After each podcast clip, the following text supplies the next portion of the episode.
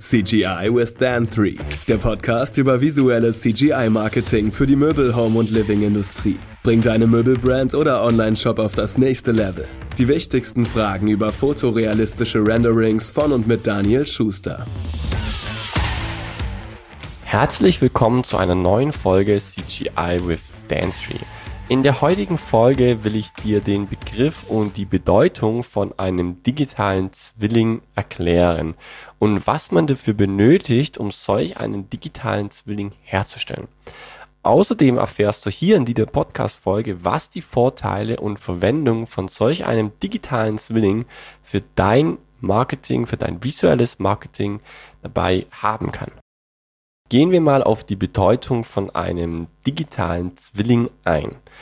Die Formulierung digitaler Zwilling taucht immer häufiger im Zusammenhang mit 3D-Modellen auf, die auch Objekte aus der Möbel-, Home- oder Living-Industrie abbilden oder nachbilden.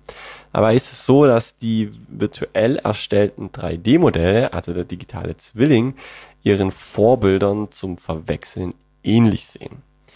Die Definition von einem digitalen Zwilling kommt eigentlich, oder der digitale der Name von einem digitalen Zwilling kommt eigentlich aus dem Englischen und wird auch ein Digital Twin genannt ähm, sozusagen eine computergenerierte Kopie beziehungsweise eine virtuelle 1 zu 1 Nachbildung von einem real existierenden Objekt. Also real existierende Objekt könnte eine Küche sein, könnte ein Polstermöbel sein, könnte ein Teppich sein, könnte aber auch eine Matratze sein, je nachdem.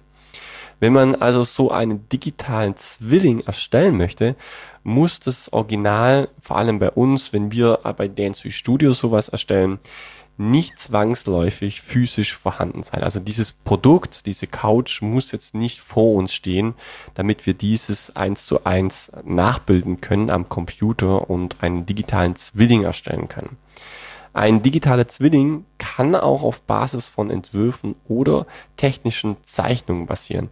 Klar, ähm, je mehr Informationen und Produktbilder ähm, vorhanden sind, ähm, Produktbilder oder Details, wie zum Beispiel ähm, eine Naht oder eine Saum von einem von einer Couch, umso fotorealistischer kann man dann auch später das 3D-Modell modellieren. Solche digitalen Nachbauten von beispielsweise Polstermöbeln oder Wohnwandsystemen bilden dabei ein enormes hohes Maß an Details ab. Wie schon gesagt, Details wie Nähte oder Faltenwürfe. Digitale Zwillinge bieten im Vergleich zu Fotografien oder physisch hergestellten Produkten eine gesteigerte Flexibilität und Dynamik. Was bedeutet es jetzt im Einzelnen? Es bedeutet, nehmen wir jetzt mal eine Küche an und die Küche erweitert sich jetzt. Ähm, das Programm erweitert sich, es kommen jetzt neue Korben dazu oder es kommen neue Teile dazu dann ähm, ist es natürlich schon sehr schwierig, bis fast gar nicht möglich, dass man diese, wenn man das äh, mit einer normalen Produktfotografie gemacht hatte, diese Produktfotos, dass man dann diese Küche dann nicht so einfach erweitern kann. Bei dem CGI beziehungsweise bei einem digitalen Zwilling ist es natürlich so, dass man sagt, hey, wir ähm, setzen jetzt am Computer einfach ähm, diesen Korpus neu an, ohne dass das Produkt jetzt neu hergestellt oder gefertigt werden muss. Also wie du siehst, ähm, kann man sowas natürlich sehr gut skalieren, kann man natürlich auch bei Polstermöbel machen, wenn es die in verschiedenen Längen gibt oder vielleicht auch in verschiedenen Tiefen, dann ähm, spart man sich da natürlich auch sehr viel Zeit und Geld. Wo können denn solche digitale Zwillinge im Marketing eingesetzt werden? Ähm, ein 3D-Modell muss nicht nur in der statischen Produktfotografie eingesetzt werden, sondern kann auch in unterschiedlichen Gebieten eingesetzt werden. Der digitale Zwilling kann in einer virtuellen Szene, wie zum Beispiel einem Wohnzimmer oder ähm, einem Schlafzimmer eingesetzt werden und fotorealistisch visualisiert werden. Sowas nimmt man auch dann später, wenn die Renderings erstellt sind, mit diesem digitalen Zwilling ein CGI-Bild, also ein Computer Generated Imagery wie in einer echten Fotografie sozusagen, nur mit dem Unterschied, dass diese Methode, also die CCGI-Methode, kostengünstiger, flexibler und schneller für, den, für dein visuelles Marketing ist. So ein digitaler Zwilling kann aber auch bei AR, also Augmented Reality, seine Anwendung und Verwendung Platz finden.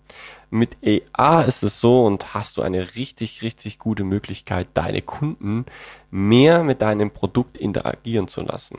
Kannst du auch gerne mal die letzten Podcast-Folgen über AR und Conversion Rate nochmal dir anhören.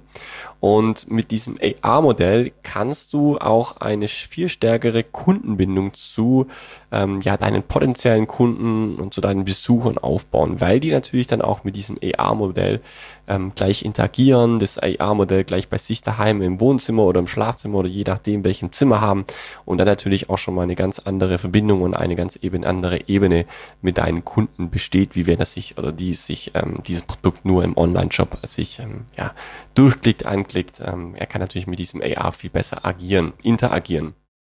Gleichzeitig ähm, kannst du mit dieser AR-Technik auch deine ähm, Conversion Rate ähm, ja, steigern.